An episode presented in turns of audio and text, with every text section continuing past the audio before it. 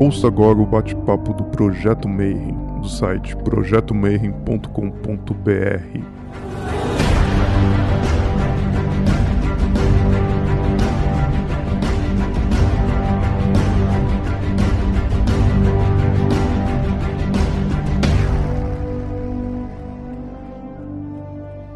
dia para você que é de bom dia, boa noite para você que é de boa noite e boa tarde se você estava no YouTube e recebeu a chamadinha de que tem vídeo novo no canal. Você está no Bate-Papo Mayhem e hoje a gente está gravando de tarde, porque eu tô com um convidado de Lisboa e está em lockdown e está trancado como nós, né? Então, para quem chegou agora no vídeo, uh, deixa o seu like, já segue o canal, acompanha a gente, que essa já é a entrevista de número 108. Então significa que tem pelo menos 100 entrevistas do mesmo estilo sobre tudo que você imaginar de ocultismo, de hermetismo, de religiões, né? Então a ideia é que para você que está aí no futuro, que a gente continua trancado em nossas casas e o meu convidado está trancado em casa. Então seja muito bem-vindo, Daniel Fernandes. Ele é especializado em numerologia, sincronicidades e tarô. Então, hoje a gente vai conversar um pouquinho sobre números e tarô. Daniel, seja muito bem-vindo. Boa tarde. Boa tarde a todos. Marcelo, em primeiro lugar, muito, muito obrigado de coração por essa oportunidade, tá bom? Dar uh, essencialmente a conhecer este, este meu trabalho, que é um trabalho novo, novo, é um trabalho que já tem, que já tem uma investigação de 11 anos, tá bom? mas uh, só agora é que ele vai começar mesmo a sair para o mundo e só agora é que ele tem estado a ser divulgado. Por isso, em primeiro lugar, o, o meu mais sincero e honesto agradecimento por esta oportunidade, Marcial. Fantástico. Tenho tido a oportunidade de acompanhar uh, o vosso programa e este vosso canal e este vosso projeto, um aplauso fantástico porque realmente vocês estão, estão de parabéns. Bom, a gente vai começar, como você já está acostumado, né? A nossa primeira pergunta é para você contar um pouquinho da tua trajetória, né? Eu brinco e falo assim: o que, que faz uma pessoa normal e depois de 30 anos tá olhando sincronicidades junto do tarô e tal? É uma brincadeira porque eu não entrevisto ninguém normal, né? Então todos os meus entrevistados são meio doidos. Mas como é que foi a tua jornada? Como é que você saiu daquele mundo profano, comum, entrou nesse mundo mágico? É, bota profano nisso, Marcelo, porque assim, muito poucas pessoas uh, atualmente conhecem o meu trajeto, porque eu hoje estou com 50 anos, por isso já tenho um trajeto de 21 anos de, dentro desta, desta vida, da espiritualidade. E o que é engraçado é que, sim, eu tinha um trabalho normal, eu uh, trabalhava numa, numa empresa ligada à navegação. A uma dada altura eu quis, quis chegar a fundo, quis, quis ir longe e tornei-me uh, sócio-gerente de uma empresa. E esse foi um momento em que algo aconteceu na minha vida, um ponto de saturação em que fez-me procurar algo. Eu não vou dizer, ah, eu fui tocado por uma sensação interior. Não, nada disso. Foi mesmo aquela ponto de saturação, ok? Tipo, estou farto, ok? Quero fazer uma coisa nova. Então, a parte mais gira disso tudo, a parte engraçada disso tudo foi, eu fui para a internet à procura de um curso para ir tirar. Queria tirar um curso, queria, queria estudar algo novo. Então, você pode não acreditar, mas a única coisa que me aparecia na, naquelas páginas de internet era massagem tuiná chinesa, massagem chinesa. E dizia, bolas, está bem, ok, eu até posso ir tirar um curso de massagem, mas porquê? Só, só, só, só vinha massagem chinesa. Depois, mais tarde, eu vim perceber, eh, tornei-me grande amigo do, do, do, do, meu professor. Então, todo o meu percurso começou por aí. Começou por eu ir tirar um curso de massagem chinesa. E aí, nessa altura, eu nem sequer tinha a noção de, até da, da ligação tão natural, tão, tão sensível que do, no meu próprio ser com, com, com todo este mundo mais espiritual. Então eu começo a fazer esse percurso aquilo foi quase como que um vício. Então, uma coisa levou à outra, então levou à medicina tradicional chinesa, a medicina tradicional chinesa levou, abriu, abriu o campo e, bem, eu tirei quase tudo o que se pode tirar em cursos de, de espiritualidade ou esoterismo. Há uma altura que eu conheço um, uma pessoa que ainda hoje é amiga e ele, tá, ele tá, é muito dedicado à parte do tarô, mas de uma forma muito interessante. Não é aquele tarô, perdoem-me as pessoas, não me levem a mal. Não é o, quando eu digo tarô de casa, não é depreciativo, não é deitar abaixo, tá bom? É, é com o maior respeito que eu tenho por essas pessoas. Mas uma abordagem ao tarô mais filosófica, mais psicológica, Okay? Ele é psicólogo clínico, então ele faz uma abordagem muito interessante ao tarot. Então ele foi quem me abriu as primeiras portas uh, para o tarot, isso há sensivelmente 10, 11 anos atrás. Então, fomos falando, foi, eu acabei por começar a investigar, claro que fiz os meus cursos, fiz o meu percurso, e a uma dada altura eu também mergulhei muito na questão do, do, dos números. Comecei muito pela parte da numerologia e todo o meu trabalho hoje com o tarot, aliás, eu tenho feito um, tra um trabalho com, com, com, uma pessoa que me está a assistir aqui hoje, eh, que é a Débora Jazini. Todo este meu trabalho com o tarot hoje está todo ele ligado uh, à questão dos números e padrões. Então, uma, uma coisa que eu sempre procurei na minha vida foi a questão de lógica. Eu sempre considerei que todas as coisas têm que ter uma lógica. Por muito ilógico que elas pareçam, elas têm uma lógica. Né? Não tem que ser aquela lógica racional, cética. Há uma lógica, há um entendimento, há uma compreensão por detrás de. Então, aí foi o momento em que eu comecei a virar mais para os números. Mais tarde é que eu depois, então, peguei no tarot e fiz aqui uma transformação ao nível das leituras de tarot e do entendimento mais profundo do tarot. Então eu comecei pelos números e, claro, como todos nós começamos, certamente, e temos aqui hoje um, um público, e quem já começou por números começou pela numerologia. Então, uma das coisas que eu via sempre na numerologia era um pouco também aquilo que eu às vezes via no tarot, que era um, pouco o conceito de fica sempre algo por, por entender. Numerologia uh, é fantástica, fala-nos da energia dos números, boa, ok, mas ficava sempre aquele sabor para mim, tá bom? Que, que isto fique claro, para mim ficava sempre aquele sabor de pouco, sabia há pouco, não, não ia mais longe, não ia mais fundo. Então eu busquei muito sempre o ir mais fundo, a compreensão mais, mais, mais interior, mais o que é que está por detrás de.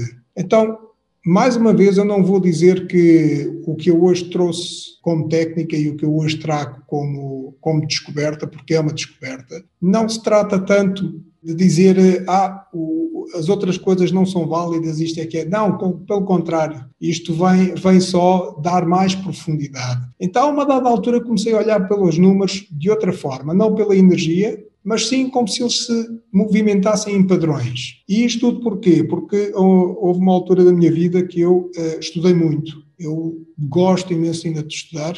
A minha mulher às vezes ri-se, eu chego a ler cinco livros ao mesmo tempo. Vou lendo vários livros de várias, vários conceitos. E naquela altura, quando eu, quando eu tropeço nisto, eu estava muito, muito vocacionado ao entendimento de conceitos de padrões de física, pela via da física mesmo. E andava muito a estudar uh, geometria fractal, andava muito a estudar este conceito de como é que tudo se movimentava num padrão, uh, os padrões de Fibonacci, uh, os próprios padrões de matemática. Andava muito mergulhado aqui. Então, há uma dada altura que foi, eu volto a dizer, não foi, muitas pessoas às vezes acham que é aquele conceito de toque iluminado. Não, foi, foi mesmo tropecei e pum, caí. Ok? Então, o que é que eu comecei a fazer? Eu comecei a ligar um determinado valor ao número e naquele valor eu comecei a atribuir um padrão. Então, devagarinho, fui começando a entender que tudo encaixava. E quando eu entendi o que tinha nas mãos, eu entendi que tinha nas mãos, no fundo, a mecânica da consciência a funcionar. Eu sei, isto, isto, dito assim, isto pode ser uau, a consciência, então, mas mal sabemos sobre a consciência, o que é que nós sabemos sobre a consciência? Sim, nós podemos saber pouco sobre a consciência, de onde ela vem, ok? Mas uma coisa é certa, os números podem nos dizer como é que esta mecânica funciona. Então, isto faz com que todo o ser, tudo o que existe, vai gerar-se, vai, eh, vai desenvolver-se dentro desta mecânica. Então, é um pouco, um bocadinho como ali o, o conceito das várias, dos vários conceitos geométricos, né? tudo se vai girar à volta de. Então, o que eu consegui uh, atribuir foi compreender como é que a consciência do universo se movimenta dentro de números. Eu não estou a dizer que a consciência do universo, que, que eu descobri a técnica da consciência do universo, ok? Não é isso. Estou a dizer é que é através dos números eu consegui compreendê-la. Então, o primeiro princípio que eu falei, ou que eu me lembrei e que eu tive a estudar é que há sempre esta pergunta: o que é que existia antes do universo? Porque ficamos sempre nesta dúvida, as pessoas que acreditam que o universo é infinito, uh, hoje em dia a ciência já nos diz que o universo é finito. É muito grande, muito grande, mas é finito, tem, tem um tamanho.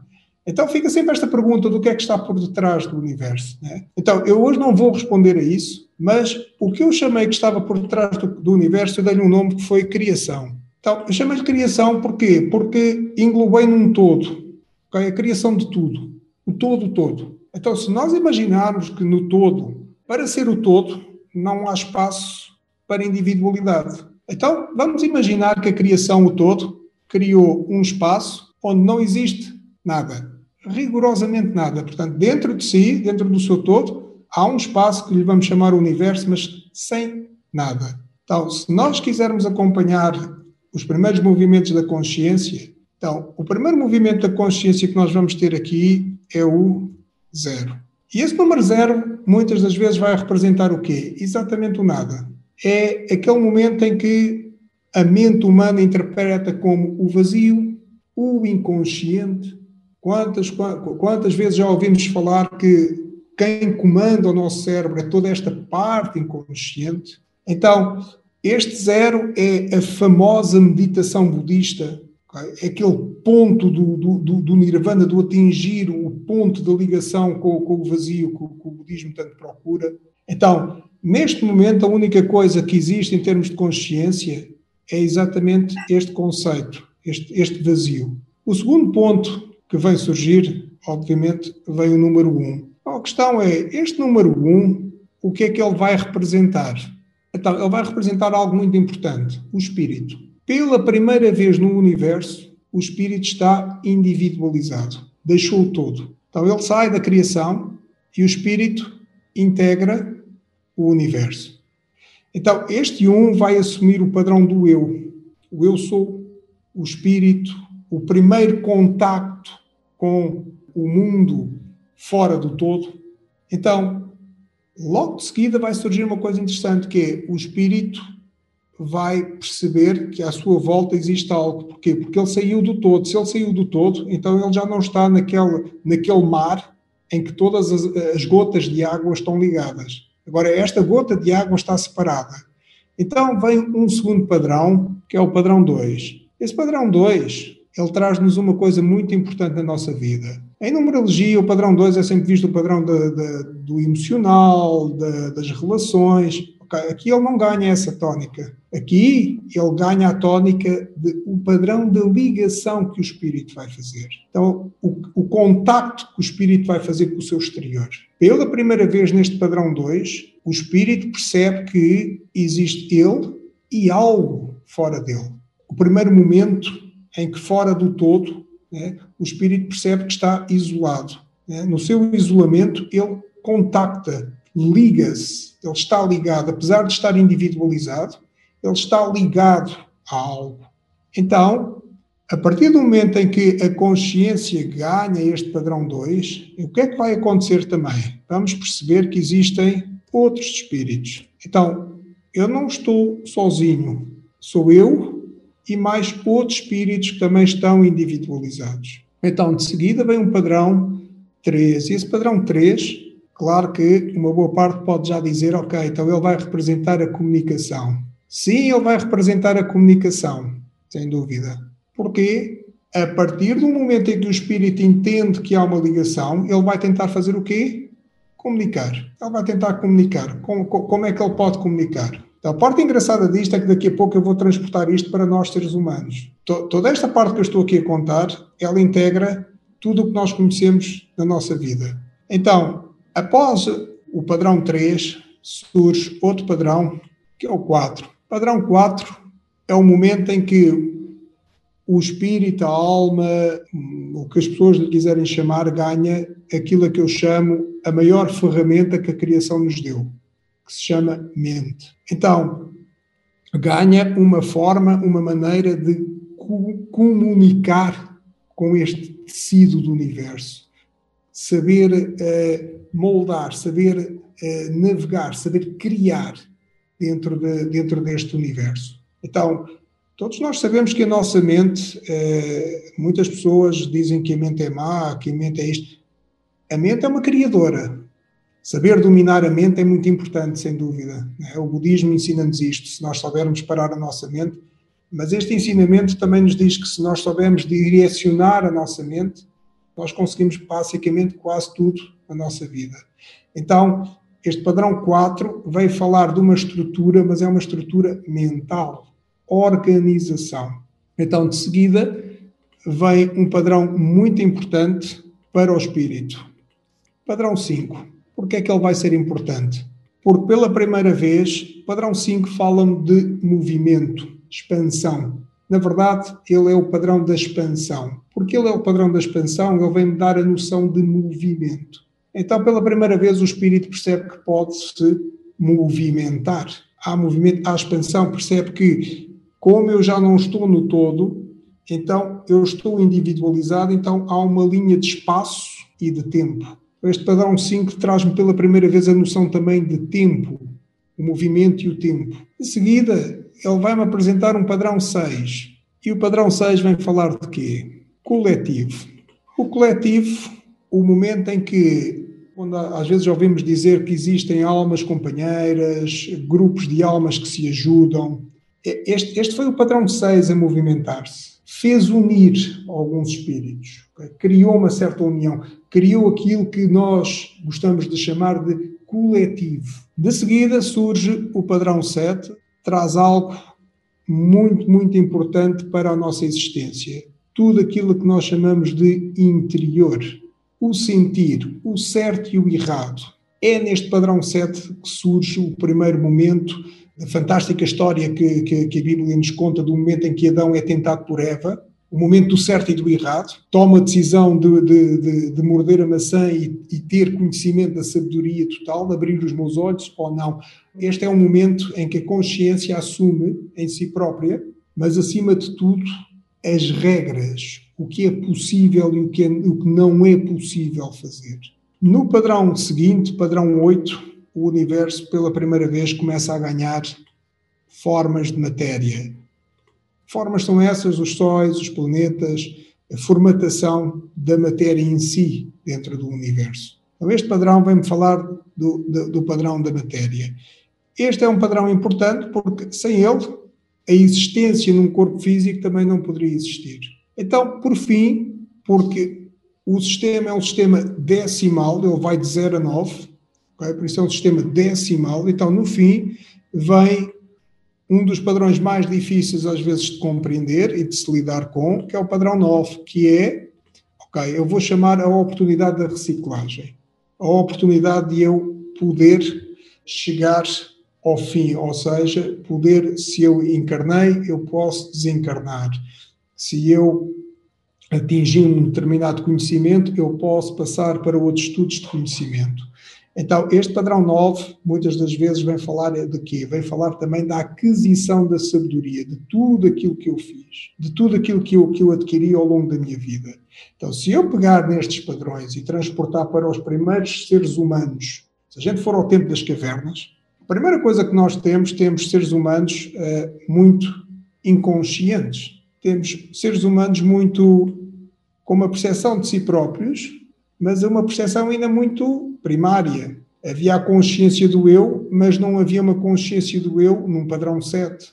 Um padrão 7 vem mais tarde, o padrão do, do, do entendimento, da busca do conhecimento. Então, o que é que acontece? Nesta individualização, eu vou chamar o homem das cavernas, depende de, de, de toda a sua sobrevivência em quê? Nas ligações que vai fazendo então ele tinha uma consciência muito 0, 1, 2. 0, 1, 2, 3. O 3 entra aqui como padrão também da procriação, padrão da, da, da reprodução. Então, o que vai acontecendo é que o, os primeiros homens viviam muito dentro desta consciência 0, 1, 2, 3. Era tudo uma questão de, de sobrevivência e procriação. À medida que o homem foi desenvolvendo o seu lado mais intelectual, ele foi abordando, foi integrando o padrão 4. Então a mente começou a trabalhar. Começam a surgir os primeiros utensílios, os primeiros momentos de inteligência. Perceber como é que eu posso moldar o exterior. A partir do momento em que eu consigo moldar isto e, isto, e aprender isto, neste padrão 4 há também a aprendizagem do domínio do fogo. Então isso vai me permitir o quê? Vai me permitir que eu possa, eu enquanto ser humano, homem das cavernas, possa me tornar nómada, possa alargar também eu já não estou na caverna, eu já posso sair da caverna, já posso ir mais longe, já tenho armas, já tenho formas de conseguir ir um pouco mais longe. Então, o que é que isto vai fazer? Vai fazer com que o padrão 6 se integre. Então, surgem os primeiros pontos onde, onde o homem se vai fixar. As primeiras famílias, as primeiras tribos. Então, de seguida, vai surgir o quê? Vai surgir aquelas, aqueles inquéritos, aqueles conceitos interiores da espiritualidade, os primeiros contactos com a filosofia.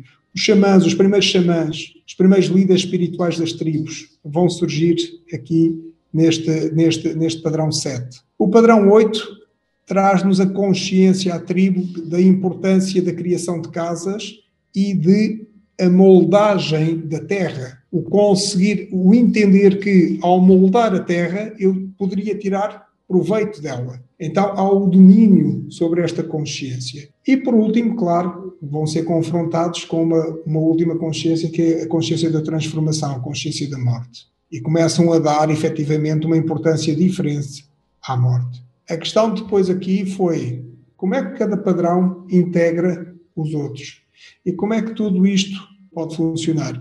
Ao longo deste meu trabalho, só para partilhar aqui com um pouco convosco, Marcelo, ao longo deste meu trabalho, o que eu acabei por desenvolver foi um conceito de estudo da parte mais psicológica da pessoa, em que uh, a própria metodologia até hoje no, provou estar sempre, sempre, sempre correta. Eu até hoje nunca errei, não é uma questão de adivinhação, é a lógica estabelecida. Acabei por fazer, acabei por transportar este, este conhecimento para dentro do tarot. Então eu vou hoje mostrar-vos e fazer-vos aqui uma apresentação, aquilo que eu chamei a mecânica interior dos arcanos maiores.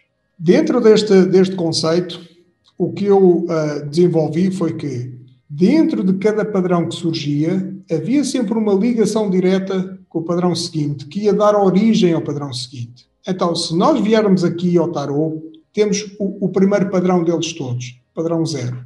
Neste padrão zero, o tarot fala-me fala um pouco disso. É comum nós falarmos sobre a carta do louco, o início de todas as coisas, eh, as coisas que ainda estão em aberto, eh, aquilo que é a inocência da criança, o lado interior que ainda não está moldado pelas dificuldades da vida. Tudo é bonito, tudo é belo, tudo é fantástico. Há uma ligação muito própria desta personagem que aqui aparece e que, e que se designa pelo louco. Louco porquê? Porque ele ainda não sabe. O mundo ainda está todo em aberto. É a criança que acabou de nascer, é o bebê que acabou de nascer. Sai e ele está nesta ligação ainda com a criação. Então, na carta seguinte, nós temos o mago. Eu há pouco disse que o mago era o, o eu, era o espírito. Se tudo correr bem, o que é que nós vamos encontrar? Dentro da ligação de cada padrão, cada padrão subdivide-se dentro de si. O primeiro padrão 1 um, é o único padrão que integra todos os outros padrões. Mais nenhum vai fazer isto. Okay? É o único que vai de 9 a 1. Mais número absolutamente nenhum vai fazer isto. Então, no 1, se ele é o espírito, ele vem com toda a informação dentro de si. Ele vai, o espírito vem com a informação da consciência toda integrada dentro de si. Então, o maior desafio deste mago é alcançar a sabedoria do ermita. Ele vai querer caminhar para lá. Qual é que vai ser o grande desafio dele? vai ser exatamente em termos de padrões o 8, a vida na matéria, as experiências que a matéria me vai obrigar a enfrentar, as limitações, tudo aquilo que eu enfrento enquanto ser encarnado. Logo, a carta, eu aqui vou-me reger pelo, pelo Rider, a carta da força. Aquela luta interior entre o certo e o errado, o meu espírito e a razão, o meu coração e a mente. Né? Este, este vai ser o grande desafio, o primeiro grande desafio colocado ao mago. Porquê? Porque no momento em que o bebê nasce, o que é que nós vamos querer dele? Vamos querer que ele cresça, vamos querer que ele se torne um sábio, ou pelo menos uma pessoa adulta. Nós, chamamos, nós não chamamos sábio, chamamos pessoa adulta. Então, qual é que vai ser o grande desafio dele? Ok, vai ser este 8, este padrão 8, o viver na matéria. Então, de seguida, ele diz-nos assim: mas calma, porque se eu fizer boas ligações, se eu tiver um bom conhecimento das ligações, da papisa, um bom conhecimento dos segredos, o que é que são os segredos neste momento aqui representados? É exatamente aquela curiosidade da criança. Quantos de nós já não ouvimos? Eu lembro-me, eu fiz isso quando era miúdo, fui meter o dedo na, na, na ficha da tomada para ver se aquilo realmente tinha eletricidade. Ok, então estes são os segredos da papisa. Eu descobri os segredos da papisa muito rapidamente. Então, este lado mais secretivo né? o lado secreto. É o lado secreto do quê? É o lado que o mundo, a nossa natureza humana sempre nos puxou o descobrir daquilo que não está uh, totalmente visível para nós, o que não é entendível para nós. Então, todos nós nascemos e damos-lhe um nome, chamamos-lhe curiosidade. Dizemos, ah, somos curiosos. Esta curiosidade tem exatamente a ver com este momento em que eu estou encarnado, o meu espírito está encarnado, ainda de uma forma um pouco inconsciente, e ele vai ter toda uma descoberta pela frente. Quem é que lhe vai dificultar as coisas? Então, enquanto padrão, o 6 é visto pela família e pelo coletivo. Quem é que lhe vai pôr os maiores desafios? Claro que é a família, em primeiro lugar. Claro que são os nossos pais. Quem de nós não disse assim? Calma, vê lá o que é que vai acontecer, porque isto é perigoso, não podes fazer isso, não podes fazer aquilo. Né? Então, nós temos a carta dos enamorados, muitas vezes representada, especialmente no radar, representada pelo, pelo panorama do paraíso, e a chamar-nos a atenção do quê? Das escolhas. As escolhas que foram feitas enquanto ser humano. As escolhas que eu, que eu enquanto humano, decidi uh, percorrer. Não só a escolha do, do comer do, do, fruto da árvore da sabedoria, as escolhas dos vários percursos de, da árvore da cabala. O percurso que eu vou correr, o percurso que eu vou fazer enquanto homem, enquanto mulher e que quero crescer um pouco mais, quero ascender. Então, o grande desafio deste padrão que aqui está integrado no, no mago, né, vai ser exatamente este. O meu lugar no mundo. Qual é o meu lugar no mundo? Como é que eu vou fazer este caminho? Como é que eu vou chegar? Então, de seguida, nós temos o carro, né, os vários caminhos e a imperatriz. Então, a parte deliciosa disto é que o carro aqui no MAG vai representar os, os caminhos que eu vou fazer enquanto pessoa, enquanto ser, enquanto eu, enquanto um. E a Imperatriz vai-me dizer tudo aquilo que nós ouvimos vezes sem conta, que é o universo dá-nos tudo aquilo que nós precisamos. Nós viemos para ser prósperos e não para ser infelizes. Então, qual é o grande desafio que o mago aqui vai ter no seu percurso? É exatamente o desafio do imperador. Que, por outro lado, no seu padrão, é o desafio da mente o desafio das escolhas, o desafio das estruturações, dos medos. Muitas das vezes o imperador é visto como aquela pessoa muito forte, mas por detrás de cada conquista existe sempre, e, e, e a história dos imperadores romanos mostraram-nos isso, por detrás de cada conquista existe sempre o medo da perda dessa conquista. Então, o grande desafio vai ser deste mago, deste eu, deste espírito, vai ser, ok, eu lidar com o meu lado mental em que me vai pôr os desafios dos medos. Porque eu vou ter medo de que os meus caminhos possam não ser assim tão simples, tão fáceis, quanto eu acredito ou gostaria que eles fossem. Então, há uma dada altura que depois este, esta alma, este espírito, vai encontrar os enamorados. Aqui os enamorados vai assumir uma característica de um padrão diferente. É o momento em que eu quero formar uma família eu quero encontrar alguém, ok? Então, qual é o meu grande desafio? E se eu não encontrar a minha alma gêmea? E se ela estiver demasiado escondida? E se eu não encontrar a minha papisa? Aquela mulher ou aquele homem que me vai abrir para os conhecimentos da vida, que vai caminhar comigo, que vai construir comigo. Não esquecer que, depois isto são outras coisas que nós fazemos, se eu somar este 6 mais 2, eu vou ter um 8. A materialização, as coisas que eu vou construir na minha vida. Então, por fim, o grande desafio do mago vai ser o Papa em si. O Papa, a nível do conhecimento, e qual é que vai ser o maior desafio dele? O não perder a ligação com a criação. Porque uma das coisas que realmente nos acontece logo à nascença é nós temos essa ligação, mas é quase como se tivéssemos perdido. É quase uma antítese. Ela está lá, mas parece que eu tenho que ir à procura dela outra vez. Onde é que está, onde está esta minha ligação com, com a mãe, com a, com a criação, com Deus? Então, muitas das vezes a sabedoria aqui do Papa vem-me dizer o quê? Vem-me deturpar um pouco, é conhecimento a mais e tudo se torna muito mental, esse conhecimento. Então, é quase como que ele está ali a dizer assim, ok, sabedoria, conhecimento, crescimento, mas nunca perder este contacto com este lado mais da criação, o lado espiritual, o lado de Deus, aquilo que as pessoas, ou o lado do universo, aquilo que as pessoas sintam com maior conforto em chamar. Então, tendo aqui o, o mago estudado, o que é que vai acontecer? Na papisa, o que é que ela vai ter literalmente? Dentro de si, a papisa vai ter simplesmente o mago numa confrontação direta em os dois pilares do mago, a ligação com o mundo, a ligação com outra parte da alma, muitas das vezes representada aqui pelas colunas de Jericó e Babilónia, o conhecimento aqui estabelecido, muitas das vezes aqui também a chamada de atenção do lado sombra e do lado luz, todos eles muito adicionados à questão do conhecimento. Porquê? Porque nos primeiros tempos do, do mago, ele vai à procura desta descoberta.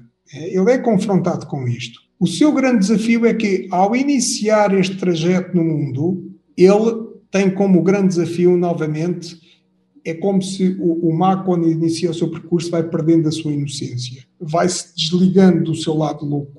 É, vai-se desligando do louco do, do início do, do, do, seu percurso. Então, à medida que vamos caminhando, vamos achando que aquele lado da infância, da inocência, ah, nós já não somos isto.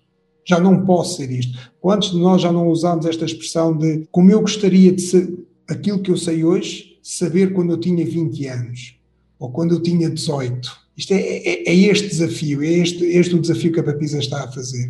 De seguida, na Imperatriz, nós vamos ter a Imperatriz no seu conceito de, de padrão 3, a fertilidade, sem dúvida. O padrão 3 vai-nos falar exatamente destes conceitos: alegrias, fertilidade. Num padrão mais humano, fala-nos dos ganhos em geral. Portanto, todo ele integrado naquilo que representa a própria carta da papisa, a fertilidade. Tudo o que é de bom na vida. Então, o que é que acontece aqui? É como se o meu espírito o meu eu soubesse fazer as ligações certas. Né? As ligações certas com o meu exterior, com o meu mundo. As ligações certas entre o meu interior e o meu exterior. Mas qual é o grande desafio que a Papisa nos coloca? A perda de identidade. Ela coloca-nos este desafio. Se, se nós não temos cuidado, de que forma é que nós podemos perder a identidade do nosso eu? Este padrão é muitas das vezes visto de, pelo, pelo trabalho que eu desempenho quando as pessoas às vezes falam de depressões, de momentos depressivos, eu vou sempre à procura do padrão 3 na, na vida delas, onde é que ele anda. Porque este é um momento em que a pessoa perdeu o seu contacto com o seu eu. Então, o que nós vamos ter dentro da, da Imperatriz é exatamente este lado da, da papisa integrada com o mago. É uma papisa mago a funcionar dentro da Imperatriz. Quando eles se encontram, então nós temos a imperatriz. Num imperador, nós vamos ter já algo mais elaborado. A partir daqui, as coisas começam a complicar um pouco, começam, começam a crescer também, não é? Então nós vamos ter a imperatriz ligada ao mago. Então, quais são verdadeiramente os conceitos do imperador? Na carta do imperador, ele fala-nos sempre, mostra-nos sempre um arquétipo de conquistas pessoais, aquele assumir de poder? Aquele conhecimento forte, aquele homem sábio que, que, foi longe. Então, verdadeiramente, o que é que ele conseguiu? Ele conseguiu as tais conquistas da Imperatriz. Mas qual é o seu lado desafiante? As ligações. Ouvimos sempre na história que qual é o maior medo do imperador? As traições. Quem não lhe é leal. Então, quem é que não está ligado? Quem é que eventualmente me pode trair? Uh, e Aqui neste padrão, o imperador vai olhar muito para as suas ligações também emocionais. Qual é o grande medo do imperador? O vazio, o nada, o não ter nada. Então, ele é um 4, então ele é um padrão de mente, ele é um padrão de estrutura mental. Toda aquela estrutura mental lá dentro está a funcionar em termos de riqueza, prosperidade, bem-estar, alegria para o seu próprio eu, mas muitas das vezes neste, neste padrão ele tem como grande desafio a ligação com o mundo, com as outras pessoas. Então faz com que o próprio imperador o que mais procure é efetivamente torna-se obcecado depois com as ligações ou as ausências delas. De seguida temos o Papa e o Papa vai ser construído exatamente com a carta do imperador a carta do mago, a imperatriz e a papisa. Vai ter como desafios a imperatriz e o mago. Com o padrão 5, o 5 fala-me da expansão, do movimento, a fluidez, o alargamento, o momento em que o Big Bang se dá. Enquanto carta de tarô, o Hierofanto, o Papa, faz-me um convite ao conhecimento, o alargar do conhecimento, a sabedoria, o conhecimento sobre as artes que estão mais invisíveis. Então, dentro de si, ele vai ter um pouco de rigidez, porque ele vai precisar de estruturar todo este conhecimento. Estruturar todo este conhecimento ao nível do seu eu. Mas, desafio, é a comunicação de todo esse conhecimento estruturado. Vai ser o grande desafio do Papa. Como é que ele vai falar sobre, como é que ele vai comunicar este conhecimento? Então, a forma como que ele vai encontrar para se ajudar a si próprio é exatamente integrando a imperatriz, a comunicação, com a papisa, a, comunicação dos, dos conhecimentos. Só que o grande desafio vai ser uma eventual sensação de perda de, do, do, eu, ou seja, eu deixo de estar no comando. Se eu assumo isto, eu deixo de estar no comando. De seguida, nós temos aqui os enamorados. Então, padrão 6. Padrão 6 vai-me falar de família, trabalho, coletivo, sociedade. Então, dentro de si, o padrão 6, uma das coisas que o eu vai procurar é a expansão, a expansão de si próprio. Então, uma das grandes dificuldades que ele vai encontrar é ser um pouco mais racional. Ou seja, na carta dos enamorados, a razão perde terreno. Vem a parte mais emocional, nesta ligação, vem a parte mais emocional para fora. Então, o que acontece é que um dos grandes desafios na Carta dos Enamorados, as ligações. Serão estas ligações as ligações corretas? Serão estas ligações eh, as ligações certas? E, por outro lado, este é um momento em que o coração encontra a alegria, encontra o seu outro eu, ou seja, o seu, o seu lado da química, que é este 3 mais 3, esta imperatriz com outra imperatriz. Eu encontrei alguém do outro lado que, ao fazer uma ligação comigo, eu encontrei empatia. Do jeito que você dispôs, é o seguinte: o 6 ele está dividido aí em 5 mais 1, 4 mais 2, 3 mais 3. E o segundo número, na verdade, não é uma soma de tudo. É quando você pega o 5 menos o 1, 4 Isso. menos o 2 e o 3 menos o 3. Então seria o 5 mais ou menos 1, o 4 mais ou menos 2 e o 3 mais ou menos 3. Era só uma dúvida que, que o pessoal me mandou em, em privativo okay. de Então, o, o que acontece aqui é o seguinte: a técnica divide-se exatamente nesse, neste conceito que é qual é a composição na soma, qual é a composição do número.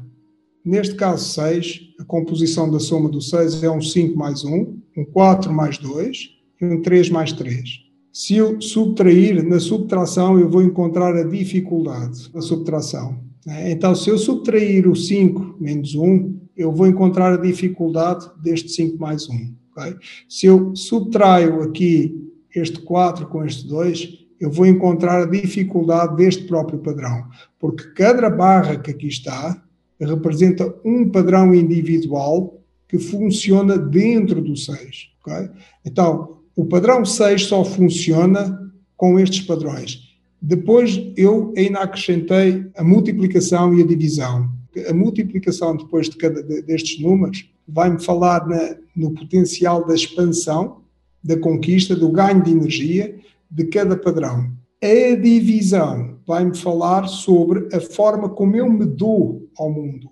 Okay? Dentro de cada padrão, como é que eu me dou ao mundo? Okay? Como é que cada padrão se entrega, integra a sua doação ao mundo? Como é que eu presto um trabalho ao mundo? Como é que eu dou algo a alguém? Okay? Então, neste trabalho, eu puxo só estes padrões, que são os mais simples, os mais fáceis, até porque numa própria tiragem, quando nós tiramos, quando eu faço neste método de tiragem, eu não vou ver só aqui este padrão, eu vou ver exatamente isto. Vou ver esta corrente que aqui está. Então, quando eu falo dessa carta, se eu falar dos enamorados, eu não vou falar só dos enamorados. Quando a carta é individual, eu tiro só uma carta, então, mas eu vou falar de todo o interior da carta em si. Quais são os pontos fortes que neste momento estão para a pessoa e quais são os grandes desafios que neste momento estão para a pessoa. E, e este tipo de tiragem vai-nos responder coisas muito profundas, porque vamos imaginar que sai, sai aqui um carro o carro fala-me sempre de qual é a grande decisão que eu vou tomar, o grande, o grande caminho que eu vou fazer. Não é? Ele empurra-me para a frente.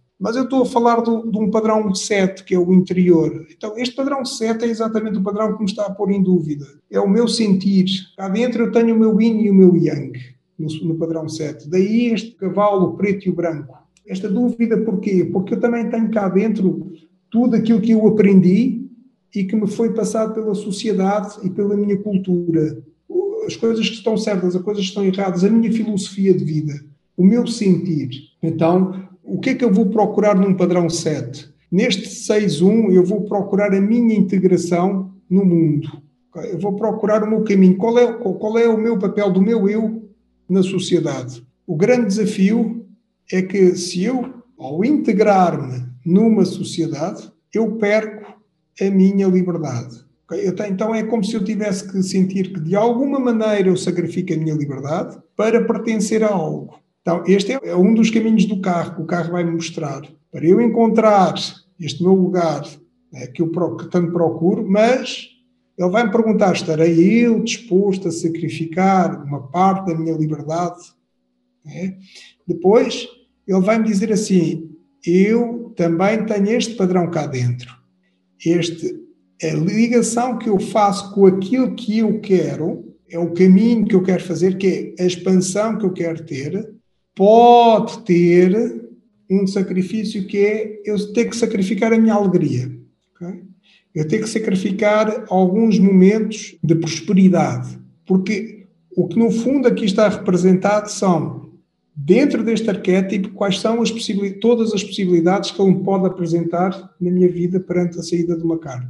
Então, da mesma maneira que o carro também vai colocar este arquétipo, este padrão, a dizer assim, eu também posso ser um pouco mais estruturado, mais cauteloso, por causa deste 4, mas e argumentar as minhas soluções, porque o padrão 3 é o padrão da solução. Mas o perigo que eu posso correr é a perda da minha individualidade. Então, se eu passar ao 8, o 8 fala-me do momento em que o espírito entrou no corpo, não é? o momento em que se deu esta incorporação, o momento em que o espírito entrou no corpo do bebê, aquela vida ganhou vida na matéria. Isto é o 8 a falar, não estou a falar da carta da força, está bem? Estou a falar do 8. Este momento em que o padrão 8 entrou na matéria, qual é o primeiro grande desafio que ele vai ter? O primeiro grande desafio é ele conseguir perceber quem é o certo, o seu interior, quem sou eu. Daí o bebê leva tempo a crescer, a perceber quem é, a entender-se a si próprio, a conhecer os seus interiores. E o grande desafio que ele, que ele vai ter logo no primeiro momento é em que sociedade, em que família é que eu nasci? Será uma família que me vai ajudar em função dos meus valores, daquilo que eu vim cá fazer? Ou vai me prejudicar? Este é um momento em que eu tomo logo uma consciência inconsciente da força que eu vou ter que ter para conseguir fazer o quê? O meu próprio caminho, segundo os meus próprios valores, no meio da sociedade. Eu vou, é o 1 e o 7. Eu no meio da sociedade. A sociedade muitas das vezes vai olhar para mim e vai exigir de mim. E vai dizer que eu não presto, que eu não sou bom. Primeiro desafio que eu tenho, escola. Este vai ser o grande desafio, a escola. Se eu não sou bom na escola, toda a gente vai dizer que eu não vou ser bom em nada. Então, de seguida, qual é o, o, o ponto que eu depois passo a entender? Eu passo a entender a minha ligação com o mundo. E tanto ele é, tanto ele é um desafio, eu quero encontrar o meu lugar no mundo em função dos meus valores e daquilo que acredito, mas ele depois também é o meu porto seguro. E temos aqui, por exemplo, aquela explicação de quando perguntamos a alguém, então, mas se estás mal aí porque tu não te mudas, porque não vais embora, porque aquilo é a ligação que a pessoa estabeleceu. E, grande desafio, a lógica. A lógica não vai lá estar. Está negativa, a lógica está negativa, portanto a lógica não vai lá estar. um dos grandes desafios de, também da Carta da Força. A lógica, a razão, né? a luta entre a razão e o coração. Depois, a Carta da Força diz-me assim: eu posso ter uma grande expansão, uma grande expansão em termos de comunicação, em termos de prosperidade, em termos de, de, de alegrias, mas desafio as escolhas que eu vou fazer, as ligações do dois. Aquela carta da papisa vai estar no lado mais oculto. Então, que escolhas é que eu vou fazer? Então, a carta da, da, da, força pelos padrões, atenção, eu gosto de salvaguardar isto, pelos padrões, acaba por ser uma carta muito racional, porque acaba por ser, no fundo, a mente deste 4 mais 4, acaba por ser a mente que tenta procurar e tenta encontrar realmente o caminho. E esta mente vai tentar fazer o quê? Vai tentar estabelecer aquilo que a carta da força neste momento está a fazer, especialmente esta carta aqui de, do Hércules, a dominar aqui o, o leão, e aqui o momento em que a deusa também monta o leão, ou seja, este 4 mais 4 vai tentar chegar ali. Então, no ermita, nós vamos encontrar o, o padrão 9. O padrão 9, para mim, é sempre visto como o padrão, um dos padrões mais desafiantes que existe. Há uns tempos atrás eu, eu comentava isto com, com a Débora Jazini. O padrão 9 é quase como que o, o, Saturno, quando ele regressa e pergunta-nos o que é que eu andei a fazer, o que é que eu aprendi, o que é que eu já sei da minha vida. Isto é o padrão 9 a funcionar. Ele vem sempre fazer esta pergunta. E muitas das vezes este padrão 9 uh, eh, é um pouco chato porque ele traz-nos outra vez, ele presenteia-nos outra vez com aqueles pontos da vida em que nós ainda não, não conseguimos domar, ainda não estamos bem treinados. Então, daí, o primeiro momento do, do, do 9 é exatamente o eu conhecer muito bem o seu lado mais físico, o seu lado material, o espírito no corpo na carta do tarot, o eu conhecer muito bem a sua força, o arquétipo da força. Porquê? Porque ele vai ter como desafio exatamente qual é o meu estado interior. Vai-me pôr dúvidas. Né? Daí o mago ser sempre aquela imagem que procura a sabedoria, procura o caminho, o caminho mais fundo, procura o conhecimento bem mais profundo. Procura o conhecimento mais profundo porque o grande, a grande dúvida do ermita é o seu interior.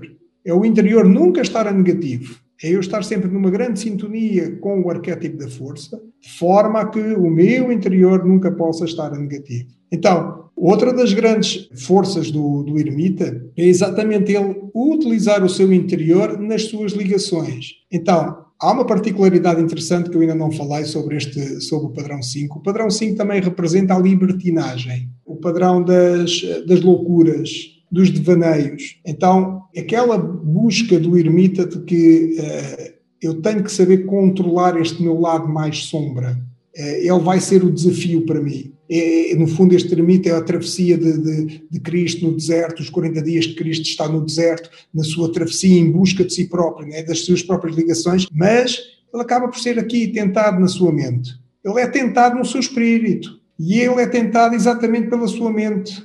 A imagem do diabo, colocar-lhe questões dentro da cabeça. Se o teu pai é assim tão forte, tu podes avançar e não cairás. Constantemente questionou mentalmente. Então, outra das coisas que o ermita vem trazer como uma grande lição é a minha alegria, o meu lugar no mundo, a prosperidade certa, mas cuidado com a ganância. Daí o ermita também se mostrar sempre como um arquétipo de despojado. Ou seja, o que é que ele diz neste padrão? No mundo, 6, padrão 6, no mundo eu tenho tudo o que eu preciso. Tudo o que vier a mais é, é uma tentação. Eu não, não sou muito fã de numerologia, mas esse que você colocou com os arquétipos é uma coisa assim, mind-blowing. Então pode continuar. Ok, tranquilo. Então vamos continuar. Então, de seguida, nós vamos ter o padrão de Drés, que é representado pela a roda da fortuna. Uma das coisas muito interessantes, deixem-me só partilhar isto convosco, uma das coisas muito interessantes que eu considerei aqui no, no baralho do tarot foi que quando eu fiz este trabalho do, dos padrões, eu não associei logo este trabalho dos padrões com o tarot. Só bem mais tarde é que, é que fui associando isto. E a parte engraçada é que toda a carta do tarot vai casar na perfeição com os padrões. Então, o padrão 10, nós temos o quê? Nós temos, em primeiro lugar, o momento em que eu fiz um determinado percurso, cheguei até ao fim. Então, o que é isto de chegar ao fim? Há uma etapa da minha vida que eu percorri e agora abre-se uma nova etapa da minha vida. Mas esta nova etapa da minha vida já não é totalmente como eu vinha no louco. Eu já venho com algum conhecimento. É um pouco como se eu estou a sair da adolescência, eu vou entrar na idade adulta, mas eu já não vou a zeros. Eu vou entrar numa nova fase. Então, isto é o padrão 10. É o início do que está aberto para a frente, do novo futuro, o início do novo futuro, mas eu já venho com os padrões todos feitos até ao 9. Eu já fiz este percurso. Então, na roda, ela vai-nos falar, acima de tudo, da fortuna da vida, das nossas escolhas, que me pode pôr cá em cima, como pode pôr cá em baixo. Tanto me pode levar para cima, como pode me trazer para baixo. Então, aqui este padrão, o que é que ele faz? Faz um convite a agora o teu futuro está em aberto e que escolhas vais tu fazer? Então, ele vai ter como auxiliar o conhecimento do ermita, o conhecimento do 9. Eu fiz este percurso. O 9 é um padrão já de maturidade. Eu já tenho esta maturidade. Então, eu já dou esta maturidade ao espírito. Então, qual é o seu grande desafio? A materialização. Mas também é interessante olharmos para este padrão de outra forma, que é Quanto mais avançamos na nossa idade, quanto mais avançamos no 9, mais o nosso físico fica o quê? O 8 físico. O 8 é o padrão do corpo. Mais o nosso corpo vai ficando mais decadente, não é? mais difícil de. as dores, ele vai envelhecendo. De seguida, novamente, este padrão 10 vai olhar para quê? Quais são as ligações, as ligações que eu posso fazer porque eu quero materializar. Eu agora quero materializar, no fundo, o que eu estou aqui a dizer é: eu tenho um projeto e eu quero realizar este projeto. Isto é o 10 a, a, falar enquanto padrão. Então, o que é que eu tenho receio? Que o mundo, o coletivo, o próprio trabalho, porque o 6 também é um padrão que me fala do trabalho, o mundo, o coletivo, o trabalho, não aceitem o meu projeto. Eu não consiga materializar, que eu não consigo. Quantas vezes já ouvimos na nossa vida que temos uma ideia, temos um projeto, mas as pessoas não o aceitam. Então ficou-se por aquilo mesmo. Então, de seguida, este 10 mostra-nos aqui o outro padrão, que é o padrão 7.3. Então, o que é que ele vai dizer? Está a ver aquela frase quase clichê de as respostas estão dentro de nós. Há muito esta frase que o mundo espiritual utiliza muito esta frase, as respostas estão dentro de nós.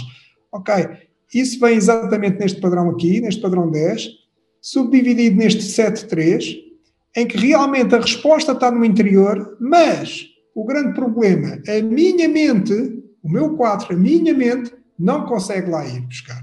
Então surge a minha dúvida. Eu sei interiormente que tenho cá a resposta, mas eu não consigo estabelecer uma lógica, uma estrutura lógica para pôr para fora. Então, novamente, o que é que o, o padrão 10 vai poder fazer? Vai poder encontrar, trabalhar nesta lógica para que seja integrada na sociedade, para que eu próprio me possa integrar no mundo.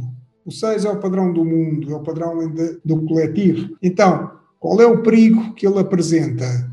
Eu posso ficar infeliz nas ligações que faço. Ou seja, posso ter que ter que arriscar a fazer uma ligação, não uma ligação daquilo que eu gostaria, mas daquilo que eu preciso. Por outro lado, o padrão 10 cria-nos uma sensação interior de que o mundo é nosso. É o mundo dos sonhos. Então eu tenho ali a expansividade toda.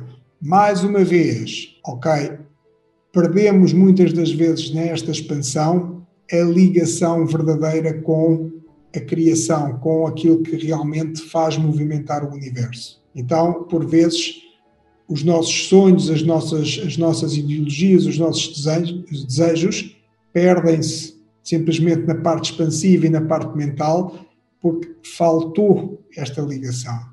Então, se nós eh, formos aqui à parte depois das cartas, obviamente cada uma vai representar o seu padrão. E na justiça, chegamos à justiça. A justiça é uma carta muito interessante porque fala sempre muito porque é que o Ryder terá trocado, porque é que o Ryder trocou aqui os números das cartas, porque é que ele fez isso. Mas se eu olhar só pelos padrões, faz todo o sentido. No Rider-Waite ele, ele usa a, toda a definição pela árvore da vida. Então, por isso que faz mais sentido, porque pelos números que você colocou, quando você combina, ele naturalmente ele encaixa, porque a árvore ela encaixa. Isso, então, isso mesmo. O padrão 11 vai-me falar de dois conceitos muito concretos. Em primeiro lugar, a consciência muito própria de um eu com o outro eu. Eu passo a ter uma consciência muito própria da minha fronteira, de quem sou eu e de quem é o outro, ok?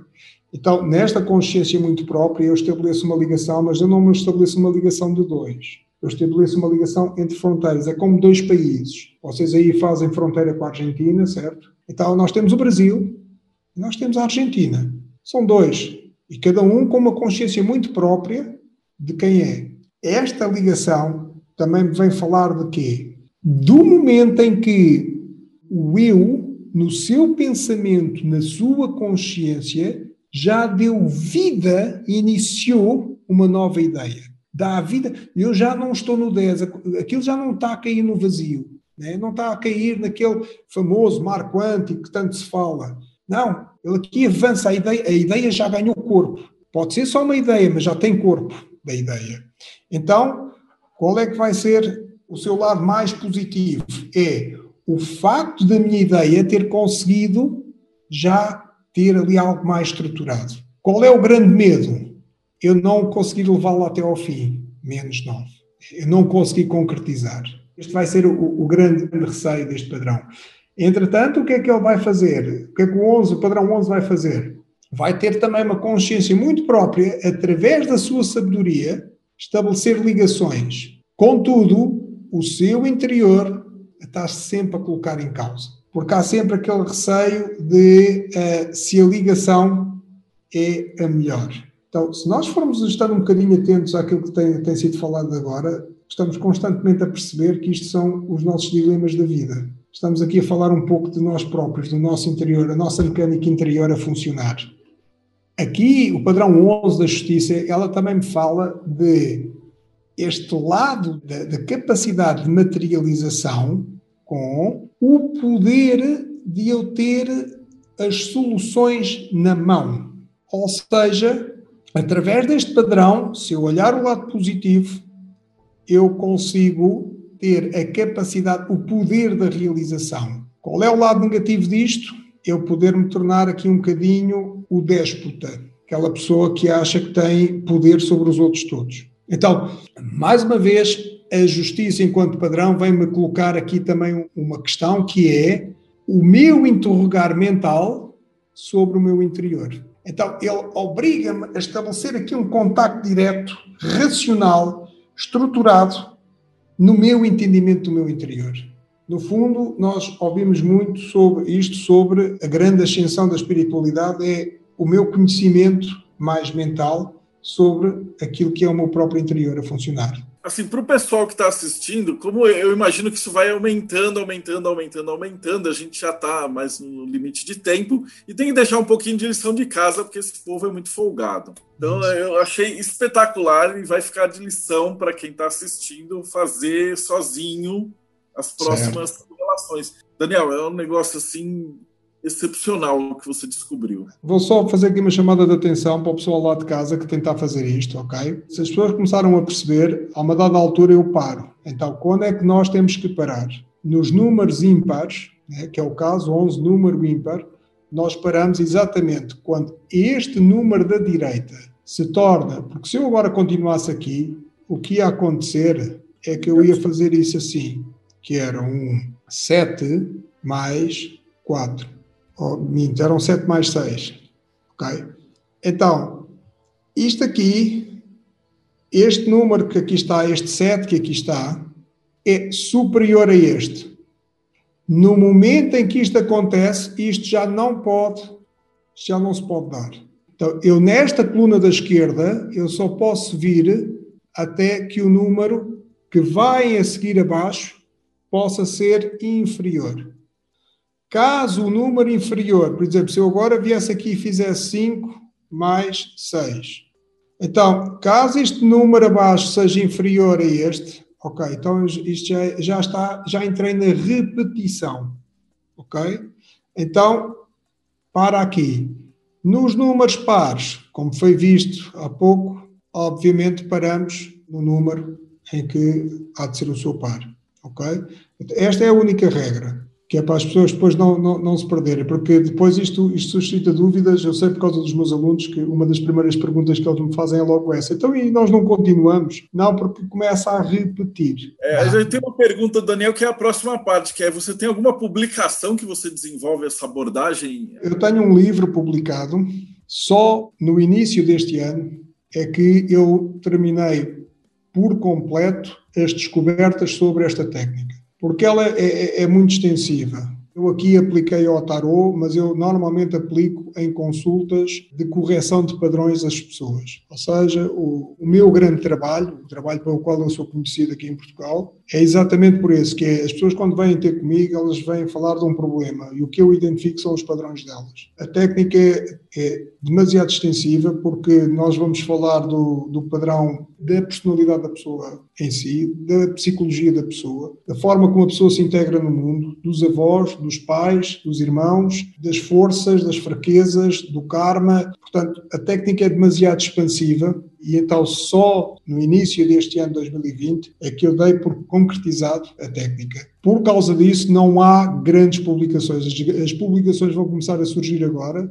porque começa agora também a ter muitas pessoas que começam a fazer convites para escrever sobre, sobre a própria técnica, sobre esta questão dos padrões. Mas, se alguém quiser, não tenho problema nenhum em disponibilizar o livro em PDF, okay? mesmo que não seja de Portugal, a pessoa vai me dizer, tá, não estou em Portugal, não posso comprar é tranquilo, eu posso disponibilizar o livro em PDF e enviar para a pessoa. O livro está um pouco mais completo, ele vai falando acima de tudo, ele não fala muito sobre o tarot, vai falar sobre mais como é que eu posso interpretar a minha mecânica da personalidade perante os padrões. O conceito está um pouco mais, mais alargado. Como é que a gente faz para entrar em contato com você, cursos, essas coisas? Basicamente, quem me quiser procurar no Facebook, pode procurar por Daniel.Fernandes ponto criador. Aí vão logo ter comigo, vão ver a minha imagem. Ela está muito parecida, não tenho uma imagem de há 20 anos atrás.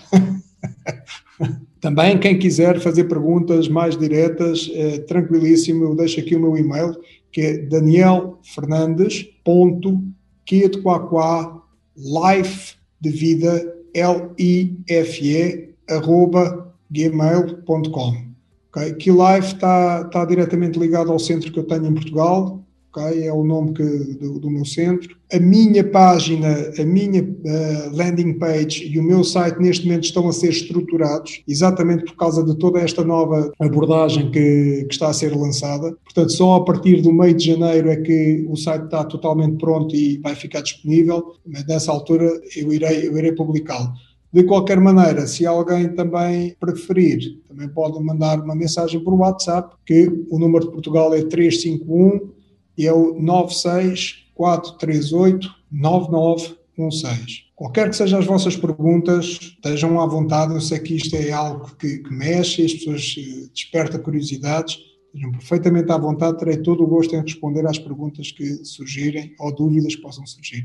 Então, muito obrigado. Você que acompanha a gente até agora, não esquece de dar like, seguir o canal e dar uma olhada nas outras 107 entrevistas que tem antes dessa. Então, até o próximo Bate-Papo Mayhem.